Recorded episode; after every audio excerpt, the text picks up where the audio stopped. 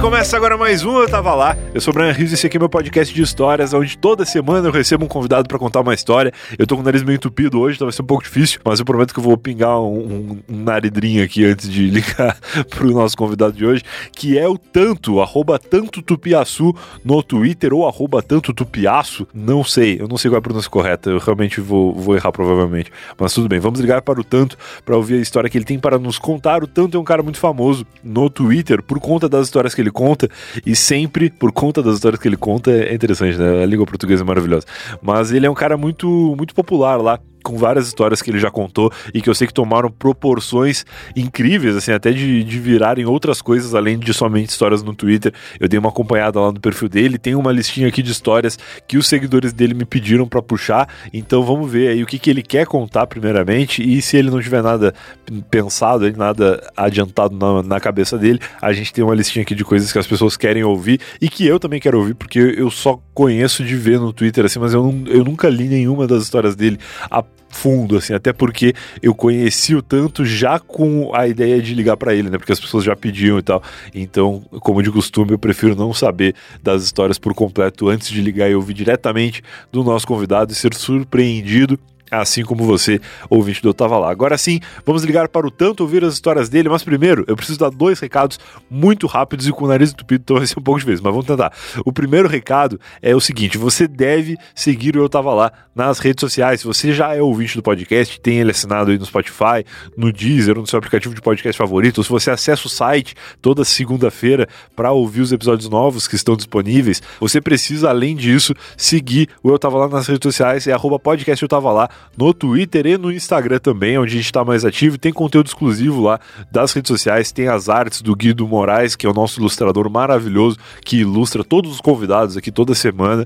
E também tem as frases mais marcantes dos episódios e coisas que acontecem durante a semana relativos ao episódio que foi pro ar, que eu acho que é bem legal. E também tem os stories lá que acabam saindo do ar em pouco tempo. Então, se você não seguir, você vai perder a oportunidade de saber o que aconteceu naquele período em que você ainda não seguiu, beleza? Então, arroba podcast eu tava lá nas redes sociais, principalmente no Twitter e no Instagram, que é onde a gente está mais ativo atualmente, beleza? O segundo recado é do PicPay. Além de ter conteúdo exclusivo do Eu Tava Lá nas redes sociais, esse conteúdo, no caso, relacionado aos episódios que vão pro ar aqui na segunda-feira, você também pode ter acesso ao conteúdo exclusivo dos assinantes, que é um podcast paralelo que corre aí já com mais de 100 episódios publicados e muito em breve novidades incríveis. E cara, são incríveis mesmo. Tem coisa muito diferente, coisa que a gente nunca imaginou fazendo Eu Tava Lá e que agora vai rolar finalmente graças às pessoas que assinam, que apoiam financeiramente este podcast no PicPay. Para se tornar também um assinante, você pode acessar o site que é o eutava.lá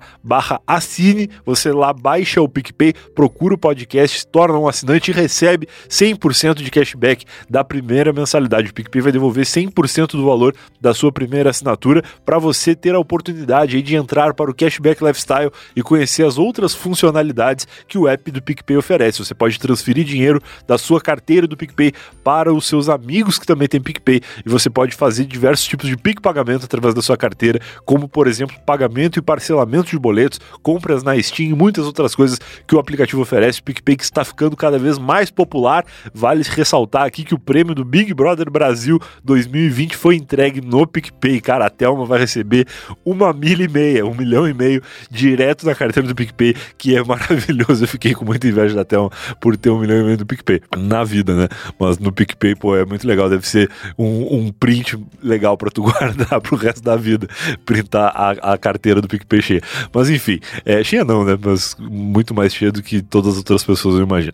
Enfim, vamos ligar hoje então para o Tanto Tupiaçu ou Tanto Tupiaçu, eu não sei, cara. Eu odeio quando eu vou ligar para alguém que eu só conheço por escrito, porque eu não sei falar o nome de ninguém. Então vamos lá, eu vou tentar. Se eu não, se eu não acertar, desculpa, mas vamos, vamos, vamos na fé.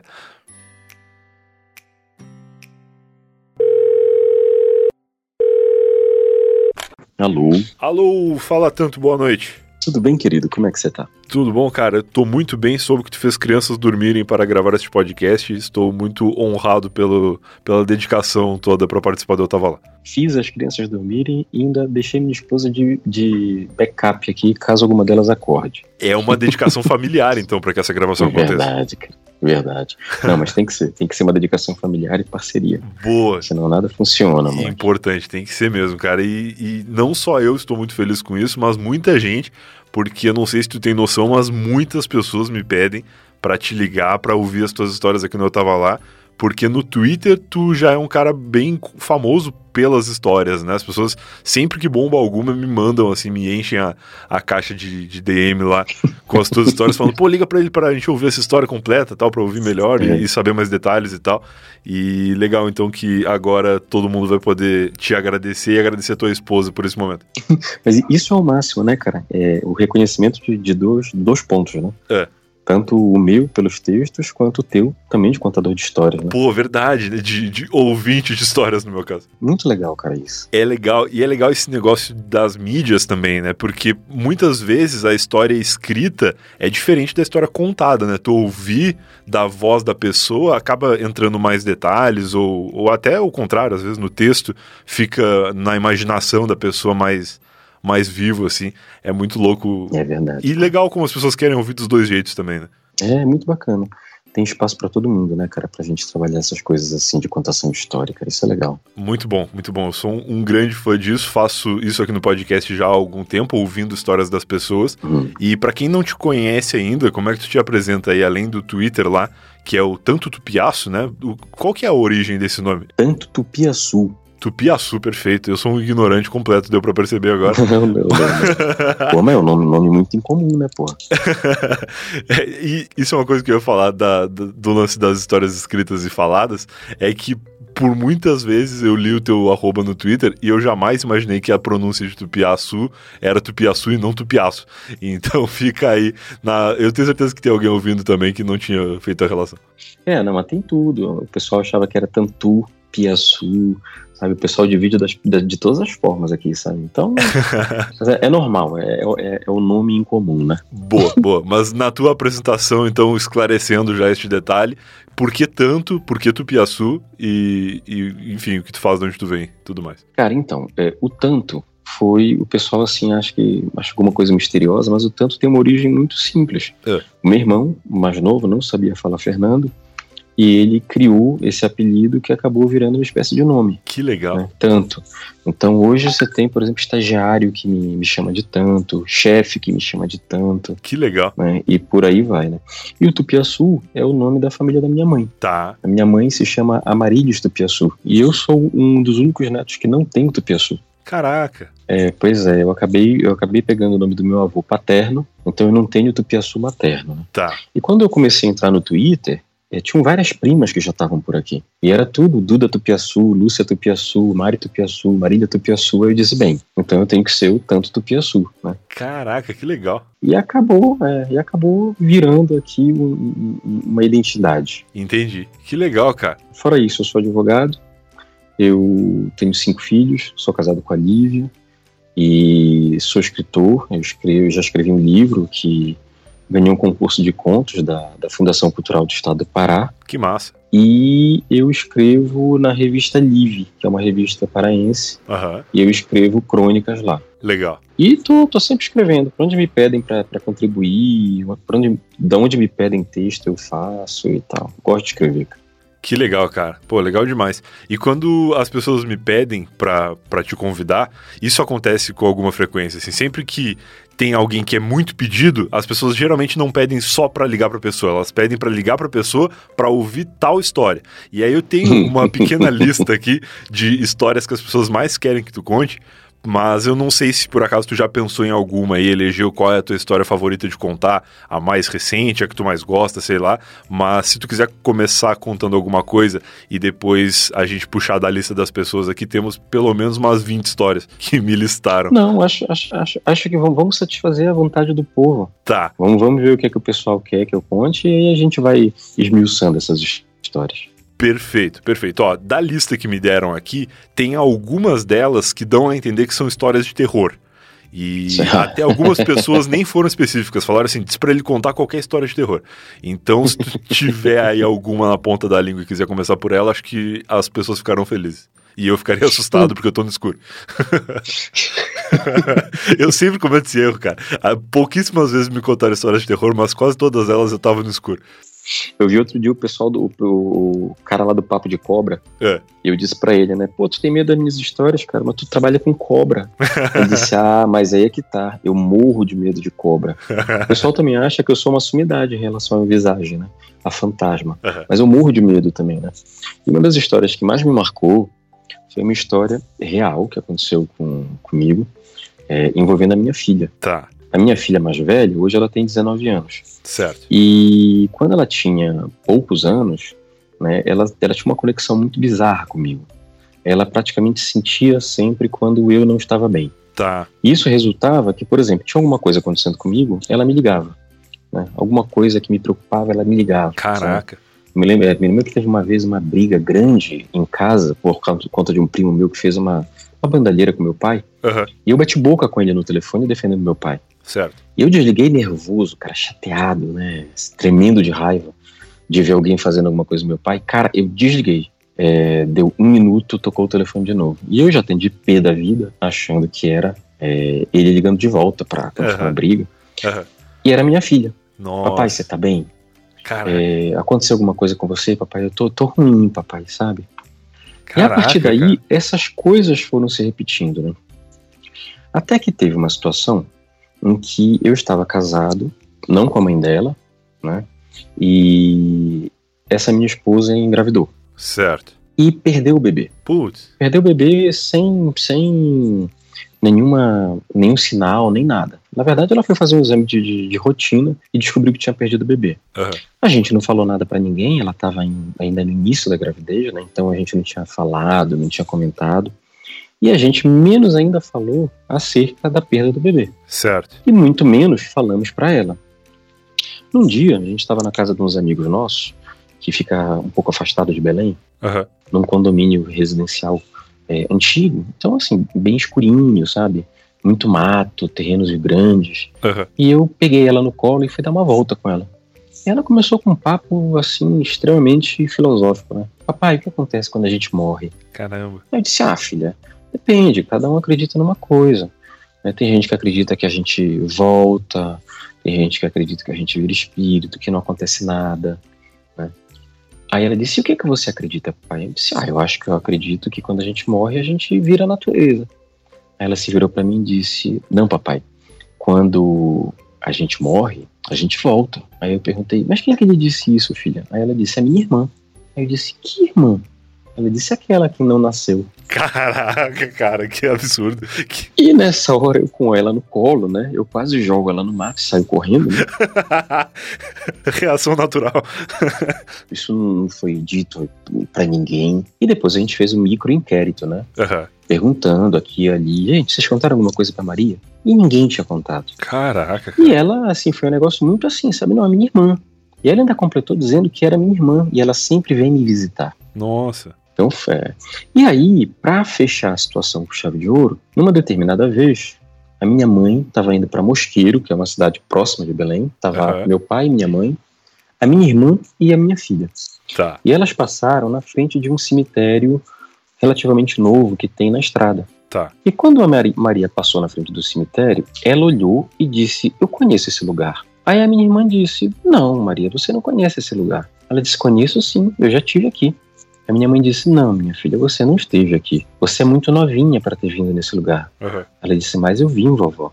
Foi para cá que me trouxeram quando eu caí do carro e botaram meu corpo numa caixinha de madeira. Caralho. Nessa hora, a Cara. minha mãe deu um grito, meu pai segurou o volante com medo de bater o carro, né? E todo mundo ficou, né? Minha irmã gritando: Para, Maria, que é isso? Deus me livre, cruz credo e tal. Ela disse: Não foi, vovô.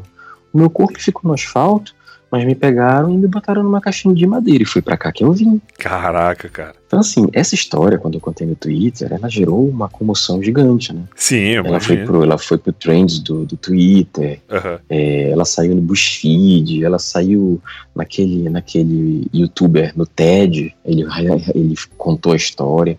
Aham. E essa história ganhou o mundo, né? Que doido, cara. É, e a partir daí a galera começou a gostar muito de histórias de terror, e eu particularmente também gosto muito, né? Aham. Aí o negócio, o negócio não deu certo, porque o pessoal gostando de história de terror e eu querendo contar história de terror, aí tu já imaginas como é que foi, né? Casamento perfeito, né? É, é verdade.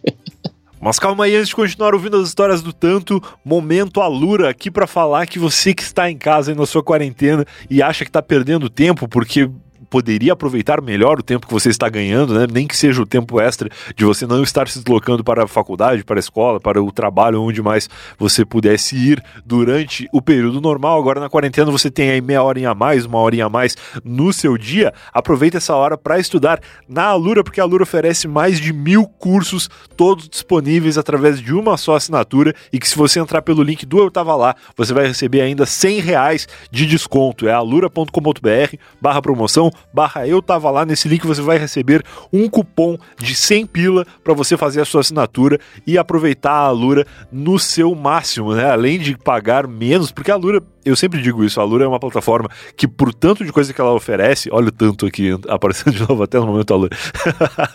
que piada horrível. Que para a quantidade de cursos que eles oferecem e para a forma como o aplicativo deles e a plataforma da Lura em geral funciona bem, ela já é muito barato, o custo-benefício já é muito bom. E se você entrar pelo link do Eu Tava Lá com 100 reais de desconto, vai ser ainda melhor, você vai poder aproveitar tudo que a Lura oferece de bom. Os cursos estão distribuídos em três planos, né? O plano Premium, o plano Premium Plus e o plano Max. Cada um desses planos oferece algumas funcionalidades a mais, mas todos eles, desde o primeiro plano, já oferece os mais de mil cursos, todos disponíveis através de uma matrícula só e com o selo de qualidade da Alura e certificado de participação para você colocar no seu currículo e ter um currículo ainda mais legal quando essa quarentena passar. Agora sim, vamos voltar para as histórias do tanto.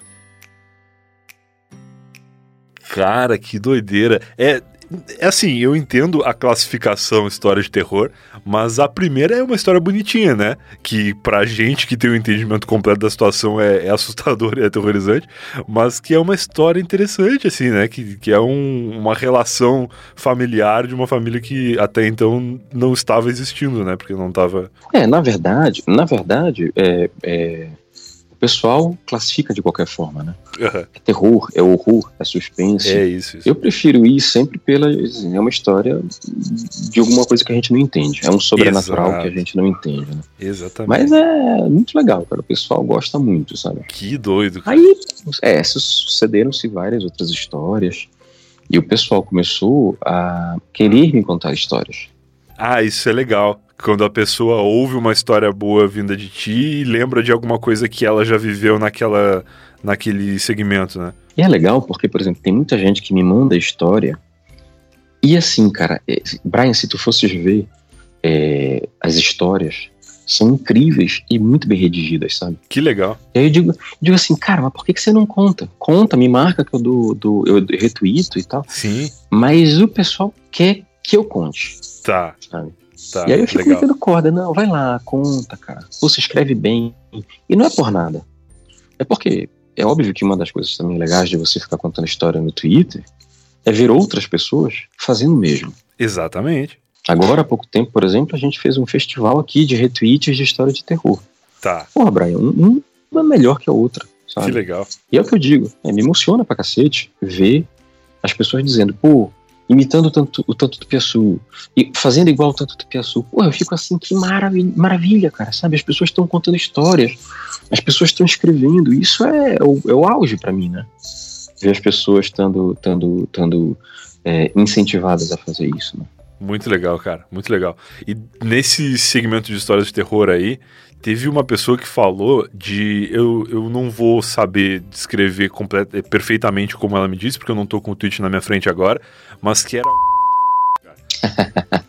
Eu vou até mandar, pedir pro meu editor suprimir essa minha descrição da história aqui com um pio como ele preferir, porque eu acho que talvez não tenha nada a ver com isso. Mas se tu tá rindo, tu deve ter entendido que história é que querem ouvir. Não, mas é exatamente isso, é exatamente isso.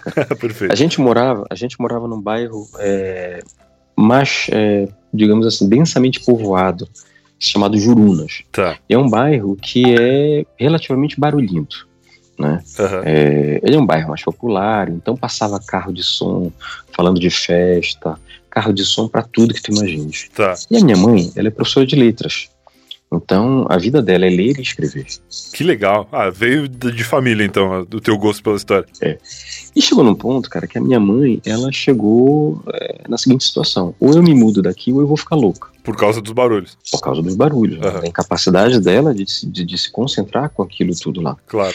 E aí, nessa época, a gente encontrou uma casa é, para vender num condomínio próximo de Belém, em Ananindeua. Na mesma cidade daquela primeira história que eu te contei lá onde eu Aham. estava com a minha filha. Certo. A, casa era assim, o preço dela estava maravilhoso, muito bom, estava dentro do nosso orçamento e muito abaixo do valor do condomínio em si. Entendi. A bronca é, a casa não estava finalizada. Ela estava só tijolo, telhado, parte hidráulica, né? Mas a gente teria que fazer tipo, sei lá, 60%, 50% da casa ainda. Tá, entendi. A gente comprou a casa, a gente comprou a casa e ela, obviamente, não era uma casa que nós projetaríamos. Ah. Era uma casa de três andares, Caraca. é, com, é, com cinco suítes, com sala gigantesca. É uma casa grande mesmo, sabe? Entendi. Mas, porra, pelo preço que tava e pela tranquilidade do local, a gente comprou. Entendi. Legal. Essa casa, ela tinha um sótão, né? Que era um sótão que dava a volta. No terceiro andar tinham dois quartos e dois quartos não, duas salas que a gente não utilizava e o sótão dava a volta por toda a casa. Só de sótão eu acho que tinha tipo 200 metros quadrados. Caraca. Era uma senhora casa. Cara, enorme, a casa é enorme.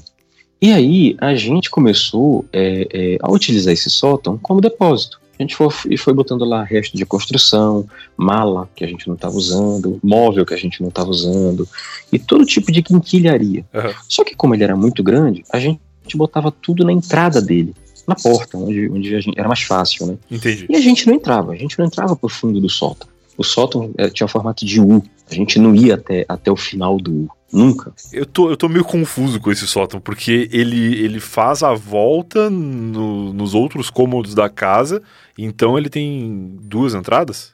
Não, ele tem só uma entrada. Ele só tem entrada numa perna do U. Ah, tá. A outra perna do U é fechado. Isso. No, no primeiro andar, a casa tinha uma sala, cozinha. No segundo andar, ela tinha os quartos. Tá. E uma sala, bem no centro dos quartos. No terceiro andar, só tinha duas salas que, com- que, que correspondiam à sala do segundo andar. Tá, entendi. Entendeu? Então essa sala ficava no meio do terceiro andar. E ao redor dessa sala tinha um U, que era o sótão. Tá, entendi, entendi. E aí a gente viveu, convivia na casa tranquilamente e fatos estranhos aconteciam. Como, por exemplo, a minha mãe fechava uma porta, a porta aparecia aberta. Eita. Uma janela aparecia aberta. Só que era tudo de correr. Tá. Ou seja, não tinha nada que pudesse ser aberto com vento. Não ia ser o vento que ia abrir a porta. Caraca, É, cara, exato. enquanto tu tá falando aí, acendeu uma luz aqui na minha janela, eu já me assustei. pois é. E aí, outra coisa que acontecia é que, por exemplo, a minha irmã, uma vez chegando em casa com meu pai e com a minha mãe, É. ela teve certeza que tinha uma luz acesa no quarto, em um dos quartos. Ela chorou, disse que não ia entrar. Meu pai entrou achando que tinha ladrão, chamou segurança. Revistaram a casa toda e não tinha nada. Tá. Outra vez, a minha cunhada chegou na casa e, quando ela foi entrando pela cozinha, ela teve a impressão de ver alguém correndo. Caraca, cara. É. E as coisas iam acontecendo. Coisas bizarras. É, uma coisa que sumia aqui, outra coisa que, que ficava diferente aqui. Bem, anos depois, o meu irmão, que fazia medicina, é, que é médico, ele estava fazendo residência em São Paulo, ele e a esposa dele, essa cunhada que viu o cara correndo, alguém correndo, Aham. eles estavam fazendo residência em São Paulo e voltaram para Belém. Tá. Quando eles voltaram para Belém, eles tiveram uma brilhante ideia. Eu não vou comprar um apartamento nem uma casa. Eu vou reformar o terceiro andar e vou aproveitar o espaço do sótão para fazer uma espécie de apartamento para mim. Entendi. Inteligente. E isso foi feito, toda a lógica, né? Aham. Meu irmão começou a fazer a obra, fez o projeto e tal. Só que no meio do projeto, no meio da execução do projeto, um do- dos senhores lá, um do- do- do- dos engenheiros, chamou meu pai e disse: Olha, tem uma coisa estranha aqui. E quando ele chegou lá, existia lá pro fundo do sótão uma espécie de é, habitação. Né? Tá. Tinha um pano no chão, como se alguém dormisse ali Caraca. tinham latas, latas de, de, de, de, de embutidos, sardinha, carne e tal. Tinha uma muda de roupa e tinha um relógio. Meu Deus, cara. E aí acendeu a luz, né? Porra, será que tinha alguém aqui? Aí meu pai imediatamente ligou pro, pro engenheiro que tinha feito a, a, a construção da casa, a finalização da casa, Uhum. e disse: Ó, Fulano, a gente encontrou um relógio, a gente encontrou comida. Eu quero saber se algum dos teus operários perdeu um relógio nessa época, É. é, ou se alguém fazia refeição lá em cima. De repente, algum operário subia para fazer refeição e aquilo estava lá há anos. Claro, claro. E o, o engenheiro ligou pro, pro pessoal e ninguém tinha perdido o relógio. E ninguém tinha feito refeição lá em cima. Todos eles faziam refeição no barracão que era feita pela empresa. Aham. Então aquilo estava muito bizarro, né? Sim. E outra coisa, aí meu, bem, aí entra um, um, um, um fato que todo mundo me perguntou: por que, que vocês não viram a validade das latas? É. Caraca. A gente não é, Galera gente- Sherlock Holmes. é, é, pois é. A gente não viu a validade da lata porque primeiro a gente nunca imaginou que aquilo ia tomar uma proporção tão estranha, É. né? Nós guardamos a roupa, nós guardamos os pertences pessoais, o relógio, mas o que era lixo a gente jogou fora. Tá. Mas outra coisa também que, que o engenheiro da época, que da segunda, da, da reforma do meu irmão, se tocou é o seguinte, mas olha, o relógio ele ainda tá com bateria. Tá. Uma bateria de um relógio, se for uma bateria boa, vai durar um ano. Nossa, entendi. Pois é, então assim, fato é que a impressão que a gente tinha é que alguém estava morando ali, né? alguém que chegou muito perto de ser visto, né? A casa, é, quando meus pais compraram, nós todos morávamos lá, eu, meu irmão, minha irmã e os dois. Tá.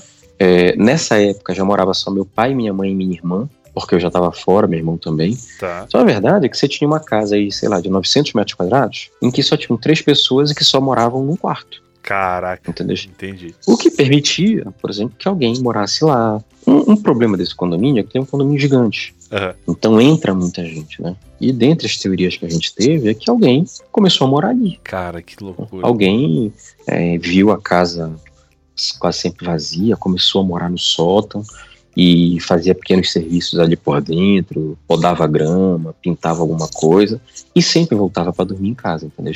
Entendi. E por alguma razão, em algum momento, ele não conseguiu entrar. Né? Ou porque a casa estava trancada, ou porque a gente não saiu de casa, ou porque alguma coisa aconteceu. Caraca. E aí foi essa história que eu postei. E engraçado que foi muito próximo do lançamento do, do Parasita, Sim. que eu ainda não sim. Ainda e não? aí todo Tá. mundo. Não, não assisti. Aí todo mundo, ah, porra, é o Parasita, é o filme do Parasita e tal. Que eu tenho que assistir agora pra. Cara, é muito isso. É muito isso. Não vou falar do filme, porque é um filme recente, realmente, muita gente não deve ter visto. Mas enquanto tu contava, eu só pensava no filme também. Porque foi uma das minhas últimas atividades antes da quarentena, assim. Minha, meu- minha última reunião com, com outros seres humanos foi no cinema para ver esse filme que ele já tinha, inclusive, saído de cartaz, mas como ele foi muito premiado no Oscar, ele voltou pro, pro cinema que tem aqui perto de casa. E aí eu fui assistir, assim, nessa segunda oportunidade. E é muito isso, cara. E depois vocês souberam alguma coisa, assim, ou vocês acreditam que eh, essa pessoa nunca mais apareceu pra tentar pegar o relógio de volta? Não, depois a gente nunca mais soube de nada. O relógio até pouco tempo ainda estava lá em casa. Que É, loucura. esse, condomínio, é, esse condomínio eu acho que é um dos maiores condomínios aqui de Belém. São, são 400 casas, imagina, são 400 casas com terrenos de 20 por 100. Tá. Então tu imaginas, aí se tu for melhor de matemática do que eu, Não sou, certamente não. é, mas era, ele é gigantesco. E Aham. assim, ele passa uma falsa segurança, de uma falsa impressão de segurança. Tá. Mas, mas assim, ah, de fato, se entrar alguém, por exemplo, para trabalhar, se ele não sair e ficar numa das casas que estão vazias, Ninguém Certo. percebe. Ninguém, ninguém faz o controle, ninguém percebe, entendeu? Então a gente nunca mais soube de nada. A gente só sabe que de alguma forma o cara em algum momento foi embora. Cara, que loucura, cara. Morar em casa grande assim deve ser muito louco. Eu nunca morei numa casa desse tamanho, mas quando eu morava com os meus pais, meu pai teve meio que uma mania de grandeza na hora de construir a casa também. Foi ele que construiu. e aí, meio que quando tu tá construindo a tua própria casa, tu não termina nunca a obra, né? Então a minha infância inteira foi meu pai construindo cômodos e aumentando a casa, assim. E aí, Caramba, quando, quando eu saí da casa dos meus pais, vim morar em São Paulo, meu irmão saiu também e tal, meio que ficaram só os dois, assim, com uma casa que é muito desproporcional pra eles. Não acho que tenha como alguém morar lá sem eles perceberem, mas eu imagino que deve ser muito doido, assim, a pessoa ficar com muita casa livre e lugares até que ela não frequenta, né? Tem cômodos que tu não vai, simplesmente, porque tu não tem nada pra fazer lá. É, é, é assim, além de todos os gastos né, que, que, que É, tem isso resultam disso, você de fato tem cômodo que você não vai. Por exemplo, o terceiro andar, É. hoje, que o meu irmão não tá mais lá, Né? A minha irmã casou, então, por exemplo, agora nessa quarentena só estão lá meu pai e minha mãe. Entendi. Que loucura. Que ficam basicamente no quarto deles, né?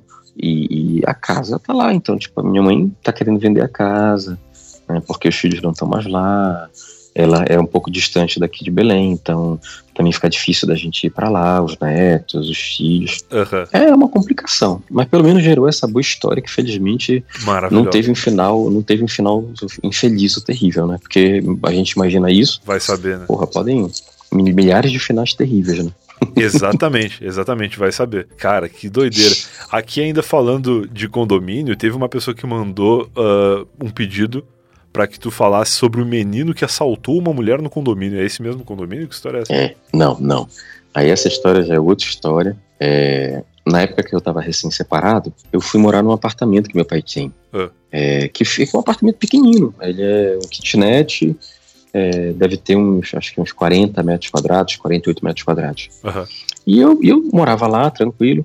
Num belo dia eu chego de, em casa, subo, troco de roupa e tô lá de boa quando eu começo a ouvir uma gritaria na rua, né? Tá. E quando eu olho pela janela, tem um, uma pessoa no chão, né? É, meio que rendida, e uns homens ao redor chutando a ele, né? Putz. Uma senhora, é, uma senhora pedindo para pararem com aquilo, e eu, muito metido que sou, resolvi descer, né? Uhum. Nessa descida que eu, que eu dei, eu peguei minha, minha carteira da OAB, desci para ver o que era. Eu não, não, não ia aceitar ver, ver os caras batendo em alguém, não importa claro, quem fosse. Claro. Mas, para minha surpresa, quando eu chego lá, quem tava apanhando era um moleque. O moleque tinha 11 anos, bicho. É. E a história foi a seguinte: ele tava de bicicleta com um parceiro dele, e ele viu uma mulher andando na rua, viu o cordão da mulher e ele na garupa da bicicleta tentou puxar o cordão. Ele conseguiu puxar o cordão, tá. só que ele caiu da bicicleta. E o parceiro dele foi embora, né? Aí nessa época, nessa hora a mulher já estava gritando, já começou aquele pega ladrão, pega ladrão, né? A galera correu, pegou ele e eles estavam chutando o menino. Assim, isso é verdade. Eles não estavam chutando o menino para bater no menino. Eles estavam mais assustando o garoto do que outra coisa, né? Tá. Um bando de marmanjos chutando um garoto de 11 anos no chão. É, no, é que numa hora dessas, assim, todo mundo de cabeça quente, não dá muito para entender qual é a intenção de cada um, né? E na situação ali, alguém se machuca. É, e a mulher, ela tava gritando, dizendo: larga ele, larga ele, ele tem idade do meu neto. Tá. Né? E ela gritava que o cordão não valia nada. Esse cordão não vale nada, deixa ele, deixa ele. Entendi. Só que os caras estavam muito afim, realmente, né, de, de, de, de dar exemplo ali. E eles começaram a bater no moleque. E nessa hora eu fiquei pensando assim: por que, que eu vou fazer? Né? Eu sou uma grela, né? eu vou bater, vou, vou, vou pedir para esses caras pararem de bater no moleque e eu vou apanhar, né? É. Aí eu tomei a única medida que eu achei que era sensata. Eu abracei o moleque. Caraca. Né? E na hora que eu abracei o moleque, os caras meio que pararam de bater nele, né? Uhum. Eu, não, eu não os conhecia, eu sabia que eles eram moradores da rua, mas eu, eu sabia que eles me conheciam, porque eu chegava todo dia, de paletó e tá, gravata, tá, tá. né? Aí dava bom dia. E imediatamente disse, ei, doutor, larga ele, larga ele, doutor. Eu dizia, não, eu não vou largar ele. Certo? Então parem de bater, bater nele. Não, não, a gente vai bater nele, a gente vai chamar a polícia, não sei o que mais e tal. E aí chamaram a polícia e ficamos lá no chão, né? O moleque no chão, eu do lado dele, ele do meu lado, assim, agarrado, uhum. né? Com medo de apanhar mais, e a mulher também protegendo ele. Só que nessa hora, cara, a coisa piorou sensivelmente. Porque chegou um vizinho meu, esse sim morava no meu prédio, tá. que era um cara conhecido por ser um cara truculento. Uhum. Né? Ele gritava com a mãe, ele gritava com as namoradas, ninguém sabia o que ele fazia da vida. Ele vivia pro interior, segundo ele, ele era produtor de, de eventos. Uhum. Era um cara que se gabava de andar armado e se gamba, gabava de já ter matado uma pessoa. Meu Deus. Ele me tratava muito bem, assim, cheio de respeito comigo, né? Uhum. Mas eu sabia que aquele cara ali não ia ser boa coisa. é, naquele momento, naquela situação, com essa fama. E para piorar a situação, ele chamou esses caras que estavam no início batendo no garoto para um canto e eles foram conversar. E eu já fiquei atento, vai dar merda isso aí. Né? Ele sumiu. Eu até, na hora até tive um pequeno alívio pensando, porra, será que, que ele foi embora e tal?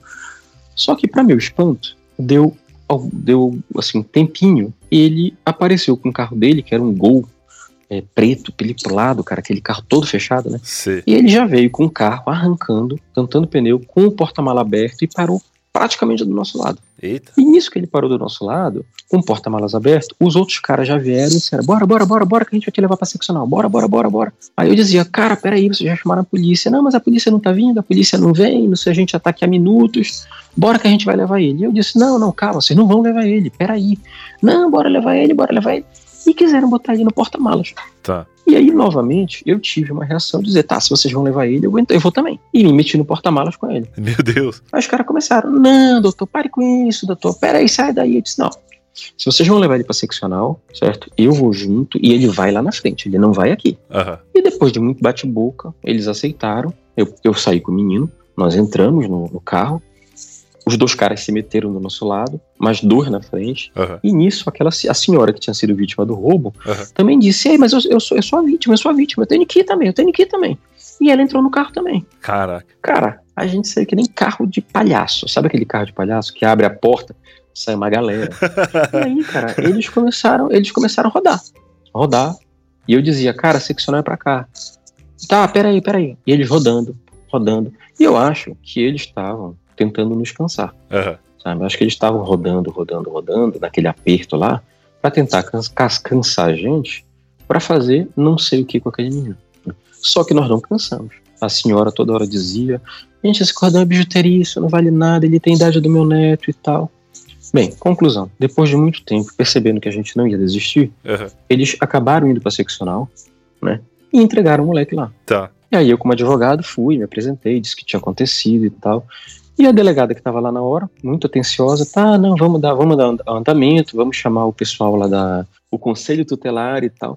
E ela fez todos os procedimentos e quando eu saí, os caras já tinham ido embora. Só tava lá eu e a mulher. Aham. Ah, o fato é que eles não queriam levar o cara para o garoto para seccional, eles não estavam interessados que o garoto passasse pelos procedimentos, né? Tanto que, que eles viram que quando chegou na seccional, eles foram embora, rasgaram. Largaram de mão. E o garoto entrou ali no sistema, mas pelo menos ele estava seguro. É, é. E o legal dessa história é que isso me, me incentivou a escrever um conto, que é justamente o menino de 11 anos, Aham. que está nesse livro que ganhou o prêmio. Aham. E uma coisa muito bacana é que uma das professoras da FASEPA, que é a Fundação de Assistência ao Menor Infrator aqui no Pará, Aham. começou a usar esse conto né, sobre é, é, a situação do menino de 11 anos com os menores infratores. E, cara, foi lindo o resultado. Sério, que legal. Eles acabaram, é, eles fizeram uma feira literária em minha homenagem. Caraca, que legal. É, cara, onde eles recontaram as a minha história do menino de 11 anos com as suas próprias histórias. Aham. Então, eles, eles fizeram quadrinho, sabe? Teve leitura, foi um negócio assim emocionante. E Pô, até que legal, hoje ela cara. segue, é, ela segue utilizando esse conto com os meninos infratores, sabe? Nossa, E, tipo, isso, isso para mim foi o maior ganho, porque saber que um texto meu está sendo usado por uma. Para, para um fim é, é, de, de, de tirar esses garotos de- desse início de vida turbulento, né? Muito bom mesmo, cara. Cara, que legal, cara. Pô, é uma história que começa muito triste, mas que no fim É. das contas, pô, é, é motivador até, né? É, E justamente por isso que tu falou, assim, por, a- por ela hoje ser usada de forma que evite que outros meninos se coloquem nessa situação, ou que pelo menos que permaneçam nessa situação. É, é o máximo. E essa também foi uma história que, que gerou um- uma repercussão grande no Twitter, Aham. né? O pessoal, o pessoal gostou muito, sabe? E é uma coisa engraçada, não teve hater, sabe? Pô, legal. Não, não, aparece, é, não apareceu ninguém. Que hoje em é, dia é uma raridade. É, pois é. Sabe, não chegou ninguém. Ah, tinha que matar mesmo, bandido bom é bandido morto. Credo. E pelo contrário, sabe? Foram pessoas muito sensatas em todos os pontos, sabe? Bem legal mesmo. Muito legal. Agora, conforme tu contava, eu fui percebendo que essa história era a mesma que outras pessoas tinham pedido com outras palavras. Então, Ah. ela era uma história muito pedida aqui, que, que com mais detalhes eu fui entender que era a mesma. Mas, cara, legal demais. Tem alguma outra coisa que tu queira contar, assim, antes da gente encerrar aqui? Quem sabe no segmento de terror ainda? Na verdade, assim, no segmento de terror, o que eu gosto muito mesmo é dessa questão das pessoas é, me contarem suas histórias, né?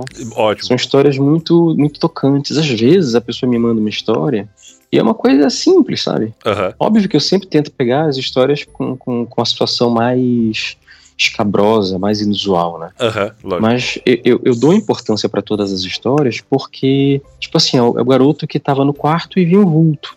Uhum, sabe? Uhum. Para ele, aquilo ali foi o auge do medo, o auge do terror na vida dele, sabe? Sim, sim, a referência dele é aquela ali. É, então mesmo que eu não vá contar a história, sabe? Eu, eu vou, eu pergunto, eu converso, sabe, sobre aquilo. E acho bacana que as pessoas confiem é, é, isso a mim, sabe? É bem, bem legal mesmo. Eu acabei virando. Eu, eu fico rindo que eu virei uma, uma, uma referência de terror no, no Twitter, cara.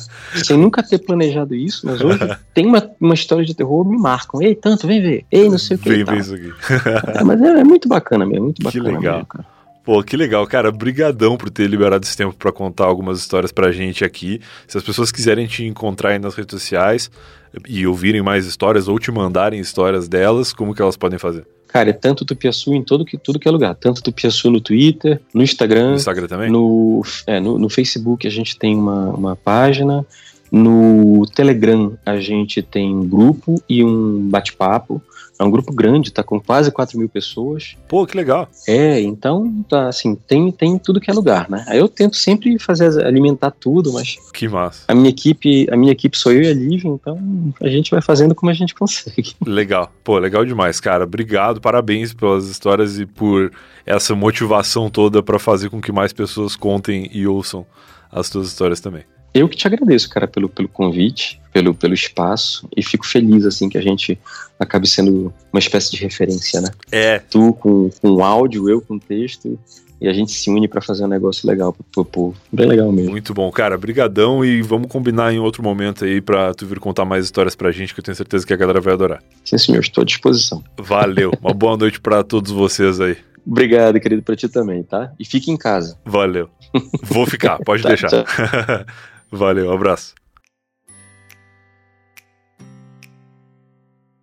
E esse foi mais um Eu Tava Lá. Se você veio até aqui, eu espero que tenha gostado. Tanto Tupiaçu, mais um grande contador de histórias que eu descubro aqui no Eu Tava Lá. Se você não segue ele ainda, vai lá no Twitter, procura o arroba tanto Tupiaçu. É fácil de escrever, mas tem o link aqui no post também deste episódio. Se você quiser entrar direto lá, só clicar. Tem também o link para você ser um assinante do Eu Tava Lá no PicPay e para você se matricular na Alura com 100 reais de desconto, além de outras coisas citadas aqui neste episódio, beleza? Então é isso, um abraço para você e a gente se vê de novo na próxima segunda-feira com mais um Eu Tava Lá, mais um convidado legal e ótimas histórias para serem ouvidas. Tchau, tchau.